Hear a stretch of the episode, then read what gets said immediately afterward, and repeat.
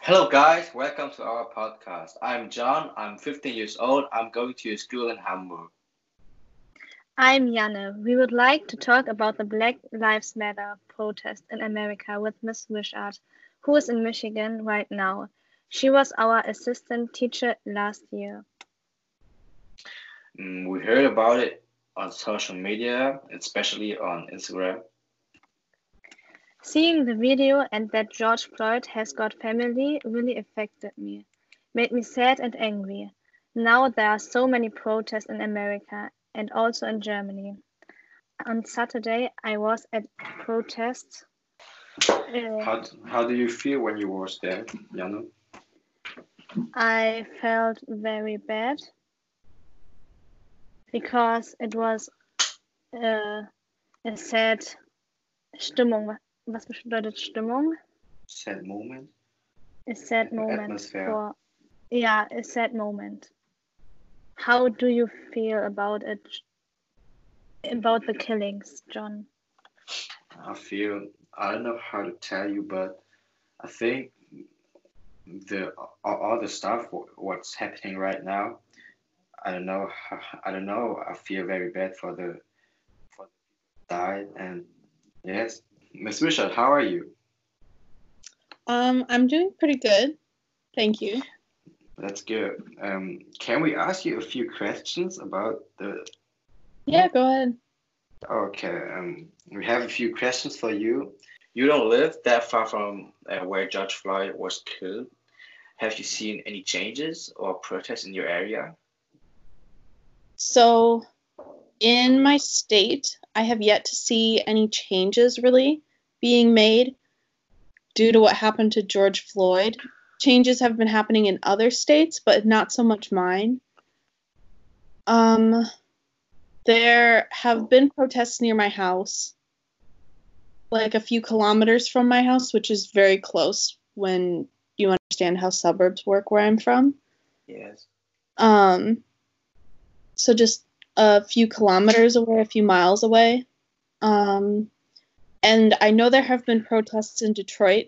They've been fairly peaceful so far, but there are protests that have been happening in other parts of my state that have not been so peaceful.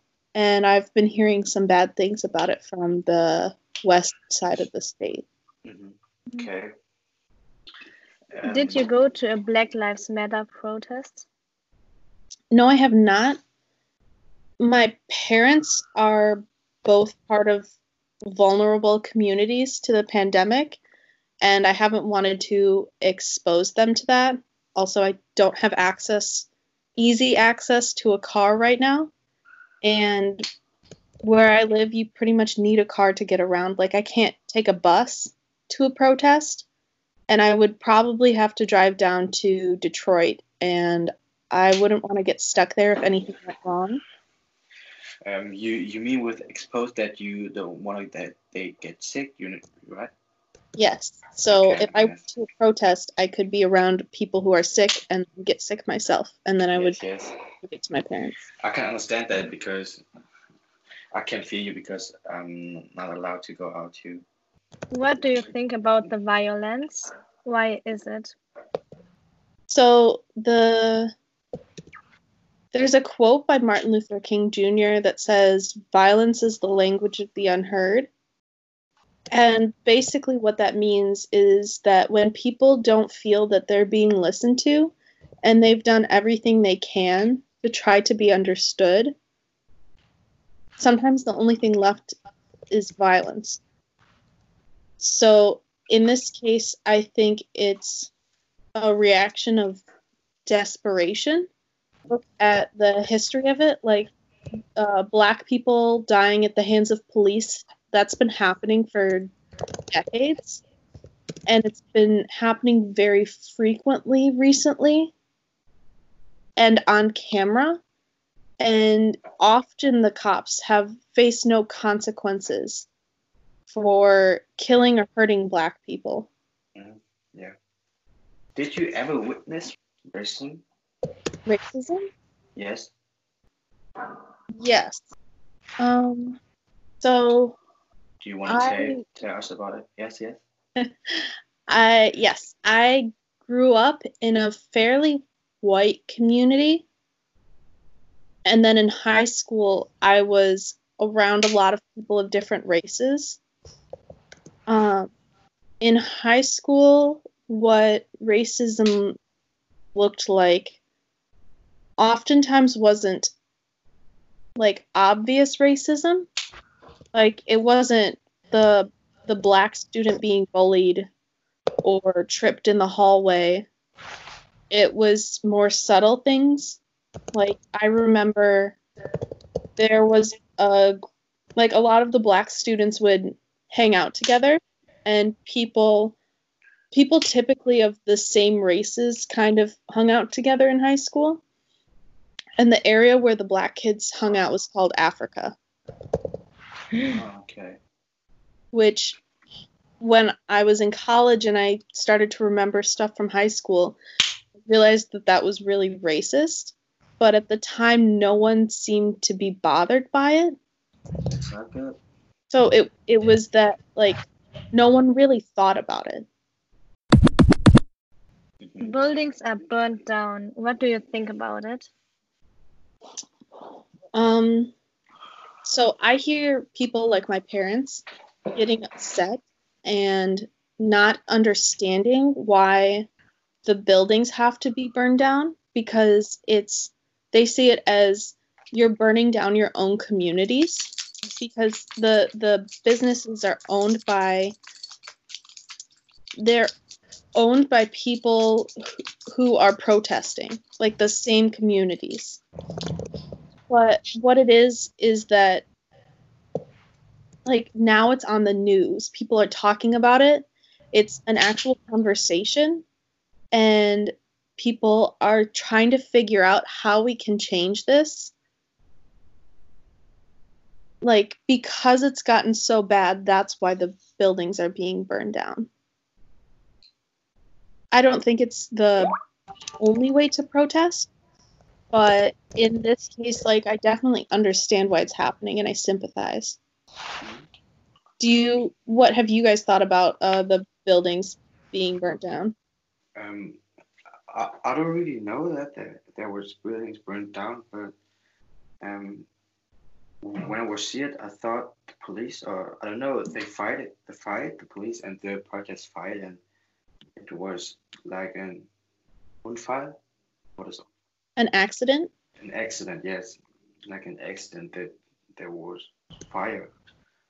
I, I, I don't, I don't actually, I don't really know what. Yeah, I don't, I don't know. What about you, Yana? I don't understand why people uh, do that because I thought it was a protest for more just justice, but Mhm. I think it's not the same when they're burned burned buildings down and so. okay um Okay. let me see if i Um, can explain that so a human life is worth more than a building right Yes. So, what they're saying, but not actually saying out loud, by burning the buildings down, is like the the upset and the rage that they feel because of what's happening. So it's not that they don't value the buildings and what they represent. It's that they they lost the life of someone they care about and it's that this happens so often. Um, also, a lot of it has to do with mob mentality. Do you know what a mob is? No. Okay, so it's a group of people that are all angry in the same way and typically react violently. So. Like, if you think of the German word mob, like, yes. they're I believe they're probably similar roots. Um, but in this case, it's that so all of these people are protesting together, And if one of them gets violent, the others also tend to get violent. So once one person starts breaking glass or catching a building on fire, the others are likely to do the same. And it's just because it becomes a very emotional space when once that starts happening. If you look at some videos though, um, there's evidence that cops, police officers have been the ones starting that mob mentality.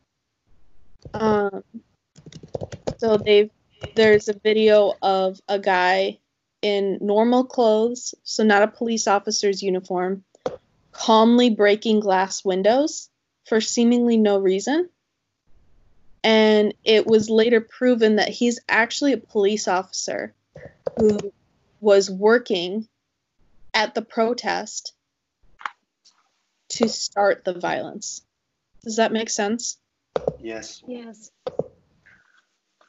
Because it's very easy to get people violent once that starts, and the cops are often the ones starting that. Do you have any other questions for me? Yes. Um. Why are the protesters robbing those those stores? Because I saw many videos where um, stores um, were being robbing from many people. Do either of you know the answer to that? What do you said? Do either of you know the answer to why protesters are robbing stores? When a person uh, begin to burning it down or robbing stores, other people help him, maybe, and so many people robbing stores. Mm-hmm. Don, do you know? Because um, many many of the robbers robbers Mm-hmm. um, not not from the same state, and they use the the moment um, to to destroy some to do to destroy stores and like rob their stores to get something. Mm-hmm. Yeah. So, well, yes, a lot of the people who are robbing or looting is a word that people use a lot. The stores are from out of state and are not actually part of the protests or are not part of the community that they're robbing. In some cases, it's also white supremacists trying to give the protesters a bad image. You know what white supremacists are? No. Um, so they're people who the simple version is that they're racists. Okay, they're racist, white supremacist. Supremacists, Su- yeah. So it's that they believe that white people are better than people of Mhm, Yeah. Okay. What do you think about police officers who are hugging and standing by the protesters? That's a tougher question for me to answer. I think a lot of it is for good publicity so that they look good on social media. Yes. Yes. Um, as a way to like contrast kind of the violence that you're seeing. Mhm. Um, I do think that there are good people out there who are police officers, Yes. but the problem the problem is being equated in the news like people are saying that the problem is the police officers when the problem is more the system in which they function. So there probably should be people who enforce laws um, so that that uphold laws that make sure the laws are being followed. But they shouldn't be all powerful and they shouldn't be able to get away with literally murder. Mhm. Does that make sense? Yes. Yes. Um, the last questions we have for you is people are talking about abolishing, um, abschaffen the police. What do you think about it? So I was talking with my dad about this this morning. This is something that he doesn't agree with. I don't know. It's it's an interesting idea. I don't know how like if it will work because I don't know that it's ever been done before to completely get rid of abolish the police but like the idea of putting more funding putting more money behind like hospitals putting more money into schools and more money into social services like social workers Mhm. um because there are so many instances I've heard about, especially in bigger cities, where black people say that they don't call the cops because they don't trust them.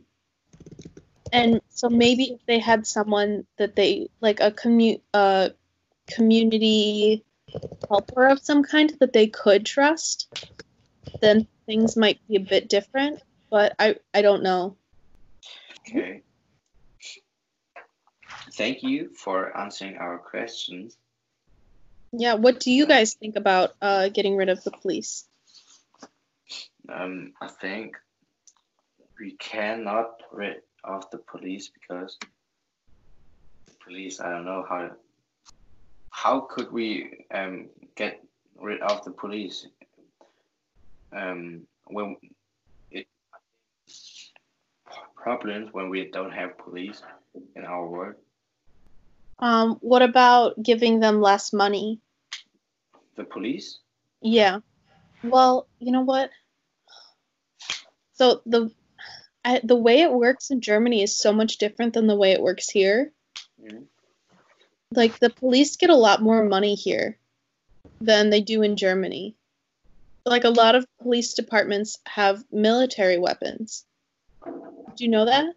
Uh, okay. Yes, um, that was the, the word idea to give them less money. Like, do you know what a tank is? Ein Militärswagen, ein Panzer. Really? Gesagt, wow. It's a Panzer. So there are police, like police. Uh, oh my god, what are they called? Police departments in cities that have tanks. Mhm. Yeah, I, I can understand because the police is. I think the police don't need a tank. Yeah. They don't need it. I think. I think the police just have it to, like, get.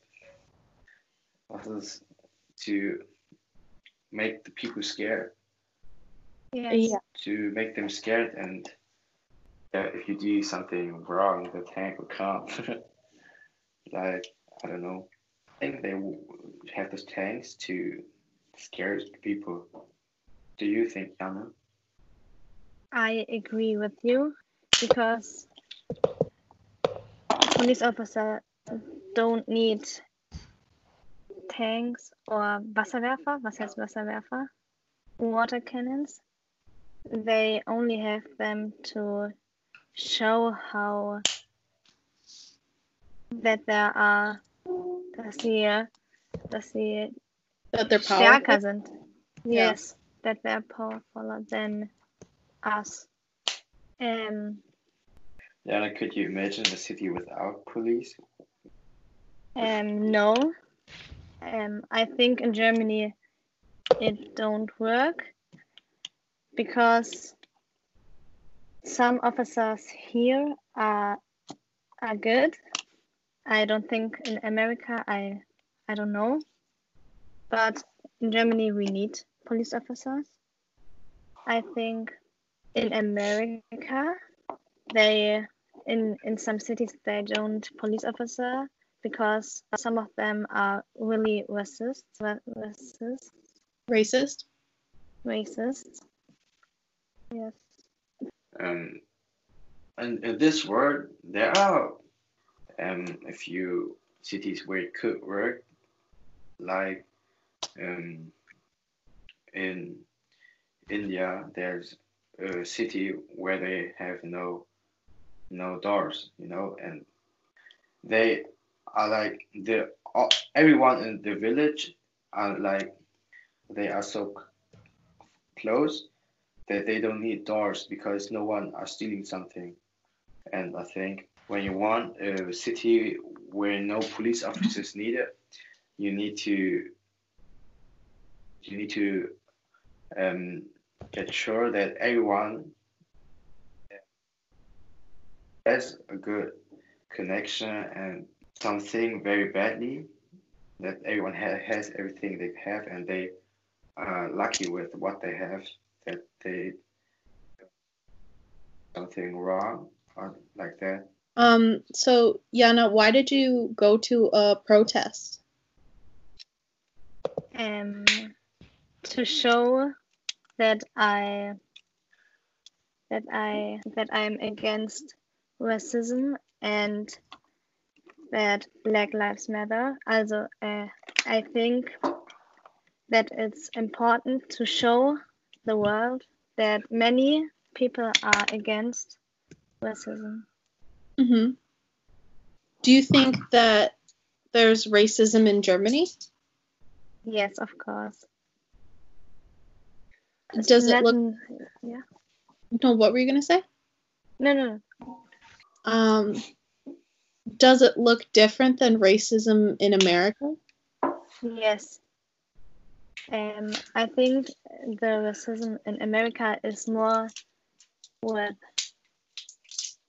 uh, brutaler. Was heißt brutaler? It's Is more more Or violent? and then in Germany. But I think in the world, every every country has racism. Uh, did you know that there have been protests all over the world Yes. on almost every continent? Yes, I heard about it. Have you gone to any protests, John? uh no i'm not allowed to go out Okay. Do you have any more questions for me? No i have not Okay. You have do no. you have questions Thank you very much. You're welcome. Thanks for having me.